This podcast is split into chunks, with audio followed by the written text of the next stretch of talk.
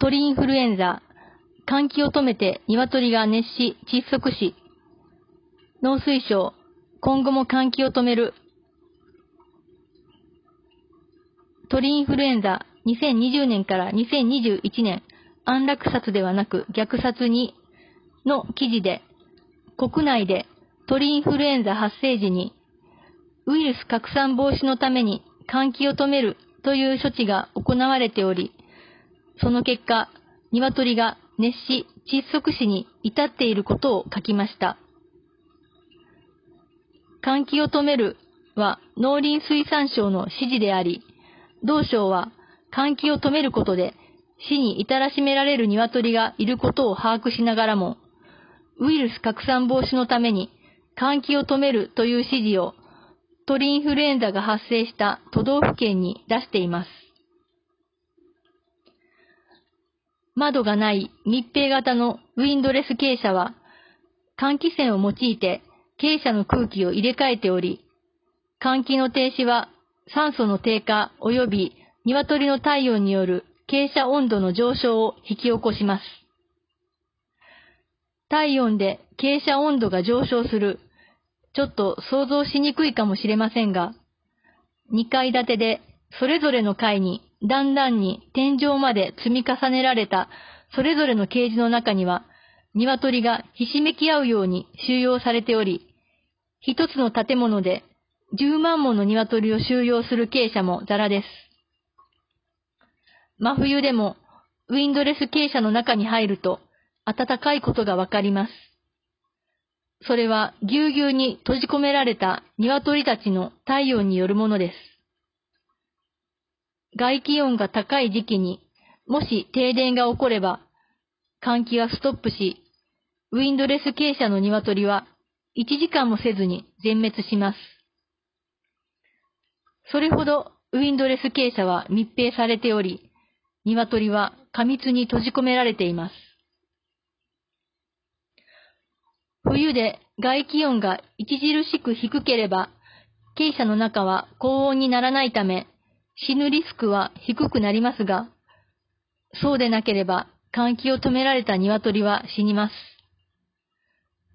今シーズンの鳥インフルエンザでも換気を止めたことにより、鶏が死に至らしめられています。換気を止めた結果、引き起こされる死までの時間は長く、じわじわと上がっていく温度と欠乏する酸素で、鶏は運が良ければ1時間ほどで死に至ります。2021年3月27日、アニマルライツセンターは農林水産省に次の通り質問書を送りました。私たちは動物の権利向上を目指して市民運動を行う認定 NPO 法人アニマルライツセンターです。農場における鳥インフルエンザ発生時に農林水産省から各都道府県に対して課金者の換気を止めるという指示が出され、換気を止めた結果、課金が死に至るケースがあることについて、下記の2点を質問いたします。ご対応中恐縮ですが、ご回答いただけますよう、何卒よろしくお願い申し上げます。1、経者の換気を止めたとしても、どちらにしても課金の死体を搬出する作業で課金者は解放され、ウイルスは拡散されます。課金者の換気を止めた場合、鳥インフルエンザウイルスの拡散防止にどれだけ効果があるのかを教えてください。2、換気扇を止めて課金を死に至らしめることが国内法令及び指針及び通知に抵触してないかどうか教えてください。また、抵触していないとお考えの場合は、その根拠を教えてください。ご参考。動物の愛護及び管理に関する法律、以下、動物愛護管理法。第40条に規定する。動物を殺す場合の方法については、動物の殺処分に関する指針。かっこ平成7年7月4日総理府告示。第40号において、動物を殺処分しなければならない場合にあっては、科学的または物理的方法により、できる限り殺処分動物に苦痛を与えない方法を用いて、当該動物を意識の喪失状態にし、心機能または肺機能を非可逆的に停止させる方法によるほか、社会的に容認されている通常の方法によることが規定されています。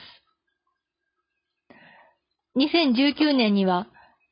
アニマルウェルフェアの考え方に対応した家畜の農場内における殺処分に関する指針が農林水産省から通知されています。同指針もまた、直ちに意識喪失状態に至るようにするなど、できる限り苦痛の少ない方法により殺処分を行うことを求めています。2021年 1, 1月21日には、環境省農林水産省が農場における産業動物の適切な方法による殺処分の実施についてを通知しました。通知には次のように記載されています。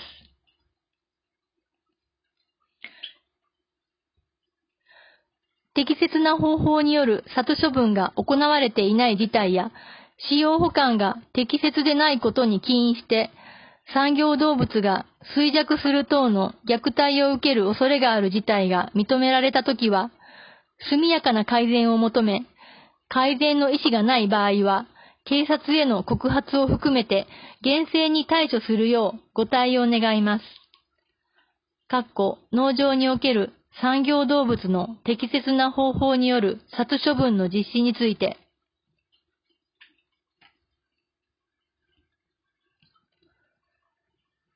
農林水産省からの回答。2021年4月1日。お問い合わせありがとうございます。ご質問の件につきまして、以下の通り回答いたします。1、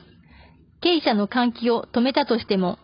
どちらにしても課金の主体を搬出する作業で課金者は解放され、ウイルスは拡散されます。課金者の換気を止めた場合、鳥インフルエンザウイルスの拡散防止にどれだけ効果があるのか教えてください。回答。ファンの気流に伴って強制的に排出されることにより、周囲の経営者に感染が広がる可能性があるものと考えております。2、換気扇を止めて課金を死に至らしめることが国内法令及び指針及び通知に抵触してないかどうか教えてください。また、抵触していないとお考えの場合は、その根拠を教えてください。回答。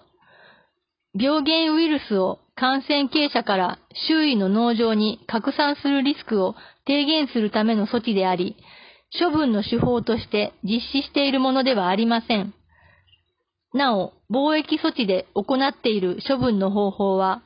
CO2 ガスにより実施しているところです。さらにごご不明点などございましたらご連絡ください。よろしくお願いいたします。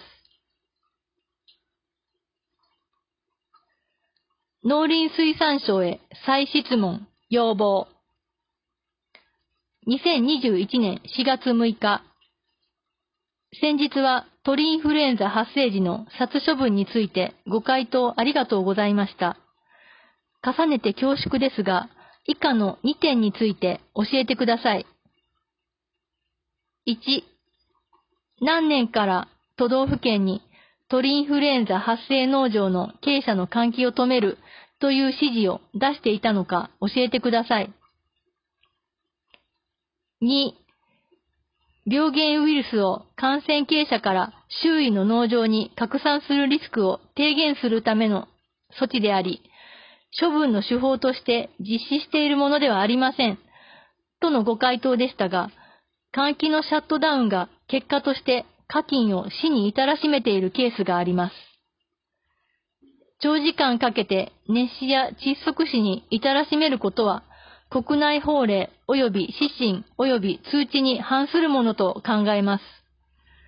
つきましては、今後は長時間かけて課金が熱死や窒息死に至らしめられる可能性のある場合、換気の停止をやめていただけないでしょうか。農林水産省から再回答。2021年4月14日、農林水産省総合窓口へお問い合わせいただきありがとうございます。質問について以下の通り回答します。1、何年から都道府県に鳥インフルエンザ発生農場の経営者の換気を止めるという指示を出していたのか教えてください。回答。今回の措置は、農場密集地域等での発生であったことを踏まえ、病原ウイルスが感染経者から周囲の農場に拡散するリスクを低減するために実施したものであり、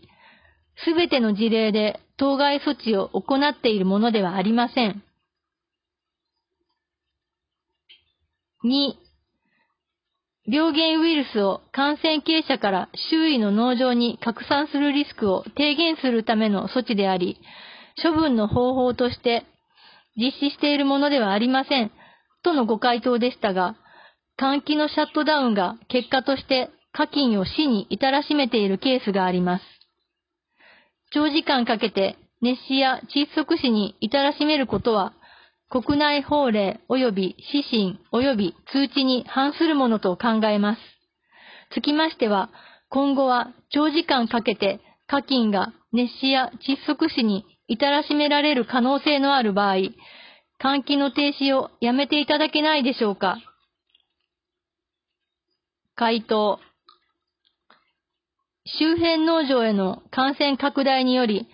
さらに多くの鶏が鳥インフルエンザに感染することがないよう、病原ウイルスが感染経営者から周囲の農場に拡散するリスクを十分に踏まえ、防疫措置を迅速に実施することが最優先だと考えています。発生により奪われてしまう鶏の命が少しでも減らせるよう、ご指摘も配慮しながら、今後も迅速かつ的確な貿易措置が実施できるよう努めてまいりたいと考えています。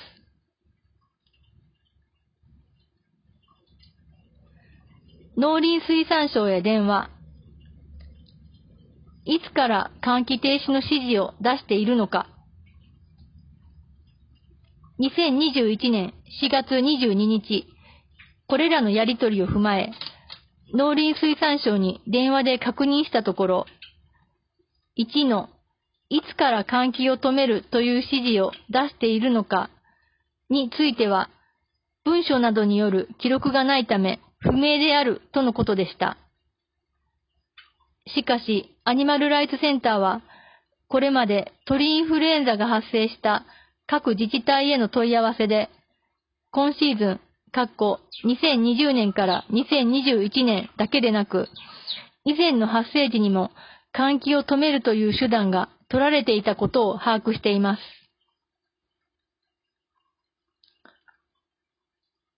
今後も換気停止を行うのか、また、ウイルス拡散防止が目的にせよ、実際に換気を止めることで、鶏が死に至っているケースを把握しているにもかかわらず、今後も鳥インフルエンザ発生時に換気を止めるという手法を続けるかという問いには、今後も必要に応じてこの手法を続けるとの回答でした。換気停止はウイルス拡散防止になるのか換気停止に本当にウイルス拡散防止効果があるのかの問いには、科学的知見があるかどうかは不明だが、拡散防止の可能性はある。ウインドレス傾斜は外への強い気流が流れているので、換気が開いている時間が長いほど、ウイルスが出ていく量も多いと考えられる、とのことでした。しかし、現時点でアニマルライツセンターは、換気の停止がウイルス拡散防止になるという証拠を見つけることができていません。そもそも換気を一時的に止めたとしても、鶏舎の中に人が入って死体を出したりなどの作業をするときには、鶏舎はオープンになるため、その効果についても疑問です。アメリカなどでは鳥インフルエンザ発生時に換気を止めるという処置が行われますが、それは換気によりウイルス拡散を防止することが目的ではなく、直接的に課金を殺すためです。換気の停止による殺処分は、課金を数十羽ケージから出してポリバケツに入れ、二酸化炭素を注入して数分待ちという作業を繰り返すよりずっと早いからです。ウイルスを持つ鶏を早く殺すことで、ウイルス増殖を防ぐことができ、スイッチ一つ押すだけで、傾斜ごと課金を殺すことができる手っ取り早く安価な方法だからです。しかし、農林水産省はあくまで、換気を止めるのは課金を殺すためではなく、ウイルス拡散防止のためだと言います。本当にそうなのでしょうか？実際に課金を殺すために換気を止めるという自治体もあるのに、ウイルス拡散防止のためなら、どんな殺し方をしてもいいのか。農水省は、周りの農場に鳥インフルエンザが広まって奪われる課金の命を減らすことも考えなければならない。そのために換気を止めることが必要だ、と言います。奪われる命を減らすことを考えなければならないというのはその通りではあります。しかし、農林水産省への初めの質問書で提示した法令遵守も必要です。長時間かけて熱死、窒息死に至らしめる拷問とも言える換気停止は法令に反します。農林水産省自身も高病原性鳥インフルエンザ貿易マニュアルの中で次のようにも書いています。動物の愛護、作業の省力化及び安全性の確保の観点に配慮して、殺処分は脊髄断絶または二酸化炭素ガス等による窒息により行う。換気停止がウイルス拡散防止のためであって、鶏を殺す目的ではないのならば、換気停止を行った場合は、数分ごとに傾斜の様子を確認し、高温になりすぎていないかなどを確認し、法令に反するような殺処分に至る可能性があるならば、換気を再稼働する必要があるでしょう。そのことを農水省に伝えましたが、約束はしていただけませんでした。ウィンドレス傾斜は、外への強い気流が流れているので、換気を止めなければならないというならば、補助金で次々と建てているウィンドレス傾斜の建設をやめればいいんです。貿易に強いとしてウィンドレスが導入されていますが、今シーズン、過去2020年から2021年、鳥インフルエンザが発生した農場の半分はウィンドレス傾斜です。貿易に強いのかも謎。ウィンドレス傾斜に閉じ込められる鶏は、一生火の光を見ることもできず、動き回ると飼料効率が悪いからといって、活動が活発にならないよう、薄暗がりの中の生活を強いられます。そしてひとたび鳥インフルエンザが発生すると、熱死、窒息死です。鳥インフルエンザは一向に収束のめどが立ちません。鳥インフルエンザが発生するのは冬だけとは限りません。今後も換気を止め続ける限り、数えきれない数の鶏が悲惨な最後を迎えることになります。引き続き農林水産省には、換気を止めるという手順を考え直してもらえるようお願いをしてまいります。皆様からもぜひ農林水産省に意見を届けてみてください。